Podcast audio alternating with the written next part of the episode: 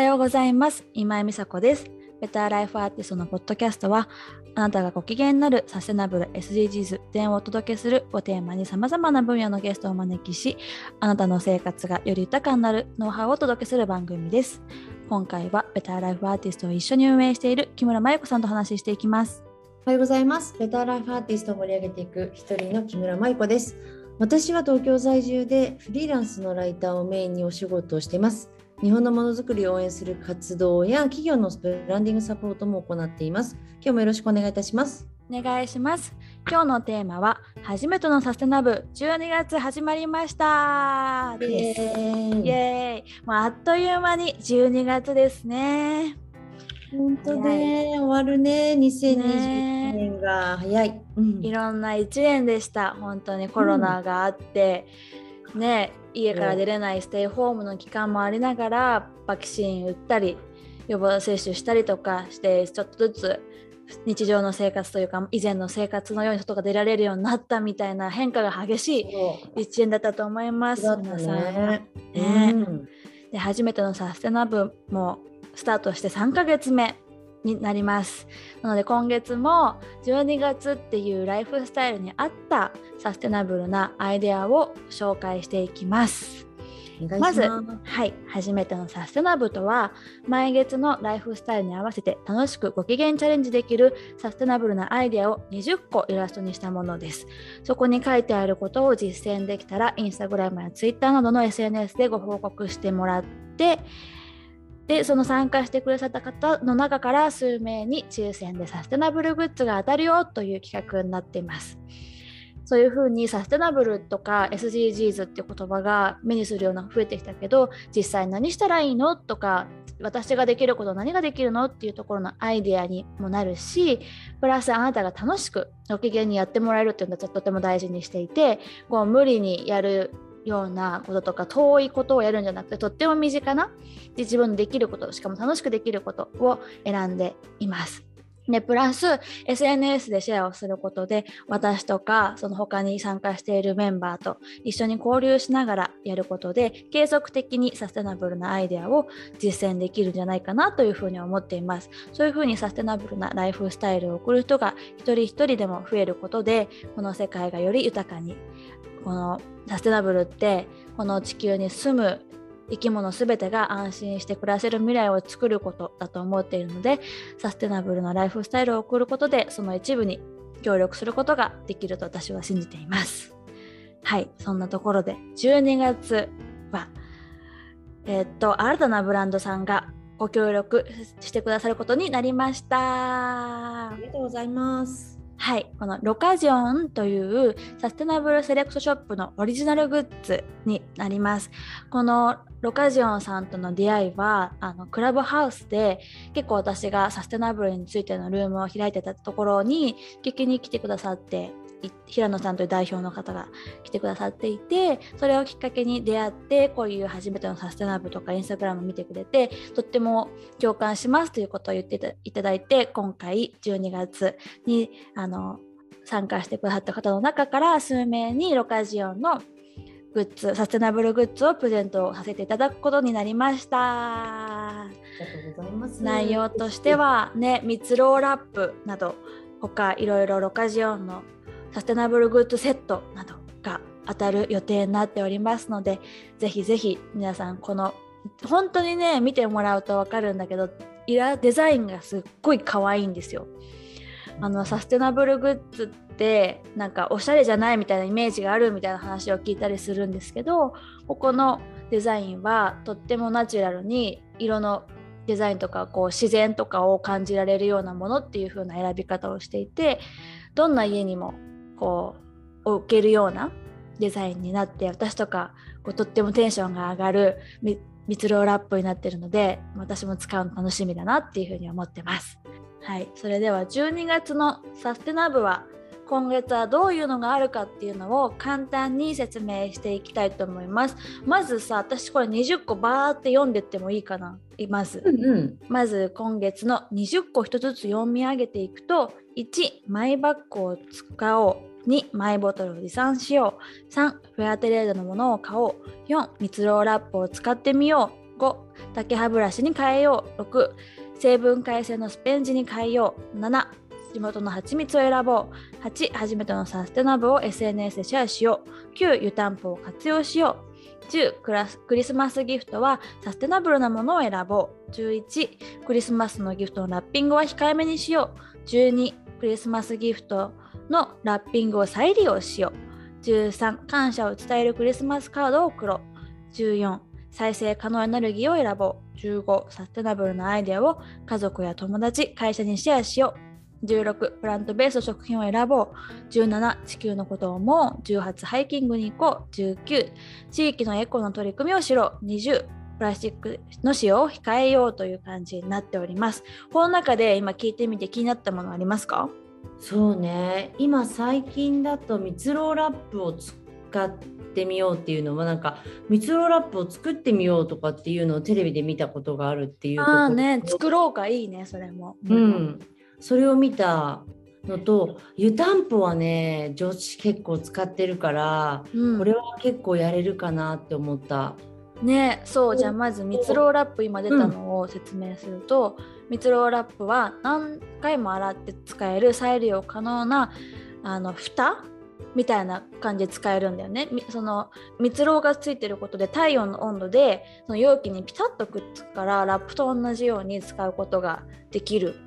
ものなんですよ。で結構私が使ってるのはいろんな何種類も持ってるんだけどデザインが可愛かったりするから何て言うんだろうこう冷蔵庫の中も色が華やかになってテンションが上がったりするしあとよく使うのは私はこう野菜を切った後にこうくるくるって巻いたりあとパンが残ってしまった時に巻いたりみたいな風に使ってます。ちなみにマイコ使ったことある？使ったことないの私。めっちゃ使えるよ。なんかそう。ちょっとさ半日置くだけでもラップパッてかけるじゃない。うん。だけどなんかそれを蜜ろうラップにすることでラップのゴミが減るとそれプラスチックイコールプラスチック製のものがゴミが減るっていうことにもつながるしお得だよね。そういうラップの使用量が減るっていうのは、うん、お値段的にももしかでもね蜜ろうラップもそんな安くないからあれなんだけど、うん、まあエコにもつながるしテンション上がるしみたいなところでいろいろ作ったりとか使ってみてもらえるといいと思います、ね、おすすめ。ちょっと今度買ってみます。うんぜひぜひ。9の湯たんぽを活用しようは日本では昔から使われてきた湯たんぽはエアコンなどの暖房器具を使うよりもエコで体にも優しいんです。で私はあのお湯を入れて使うタイプの湯たんぽを使っていてで夜中そのままあったかいしその日朝翌朝起きた時にそのお湯を使って顔を洗うことでこう朝ってさと超寒いからさお湯出るまで水流したりするじゃん。わかる、ね、そういう無駄があの水を使うのを量を減らせるし湯たんぽの水を再利用するっていう点でもすごくエコだエコだなって思ってやっているのでぜひこれはおすすめしたいしもうやってる人はあこれがサステナブルアイデアだったんだっていうふうに気づいてもらえたら嬉しいなって思います。いいですね。そのお水を無駄にしないっていうところが、うん、うん、すごくあのエコだよね。うん。いいと思う。もったいないもんね。ただね使ってね綺麗な水を流しちゃうのはね、うん、しかもいい、ね、そういうエアコンとかを電気エネルギーも使わないから二酸化炭素排出量もとっても比べると少ないという点で、うん、とってもエコかなって思っています。はい、そして10、11、12は12月といえばクリスマスプレゼントをもらったりあげたりする季節になってくると思います。その時に気をつけたい、やってみたいサステナブルなアイデアを入れてみました。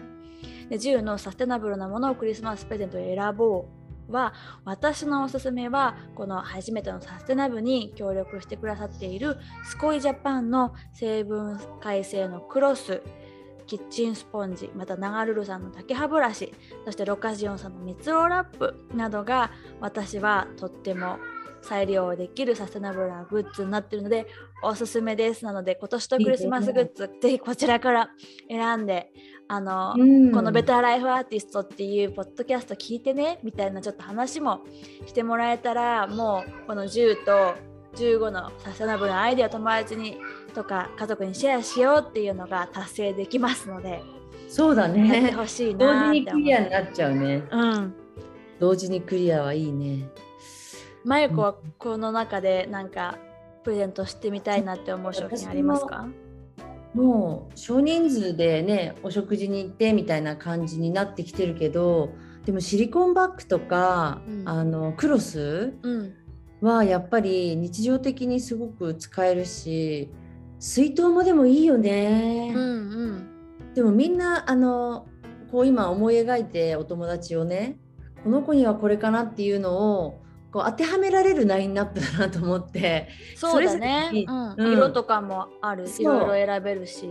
うん、なんかライフスタイルに合わせたグッズが、あサステナブルグッズの中で全部完結できちゃうじゃんって今思ったからそうそうそうそうん、ぜひその中から選んであのプレゼントしたいと思う。うん。うんそしてね、あとラッ11。ピングね。12ね層はラッピングについてなんだけどやっぱりなんかよく言う話なのかもしれないけど日本って本当に放送が過剰だよねみたいなことがあると思うんだけどまあそういうふうに思ってるってことはラッピングを控えめにしてみたりとかそのギフトバッグを再利用するっていうアイデアで解決してみたらどうかなっていう私ベターライフアーティストからの提案です。いいと思う。うん、出ちゃうもんね。あのすぐね開けてねどうしてもね。ね紙バリバリって開けて捨てちゃうのを、うんこうビリビリするもんじゃなくて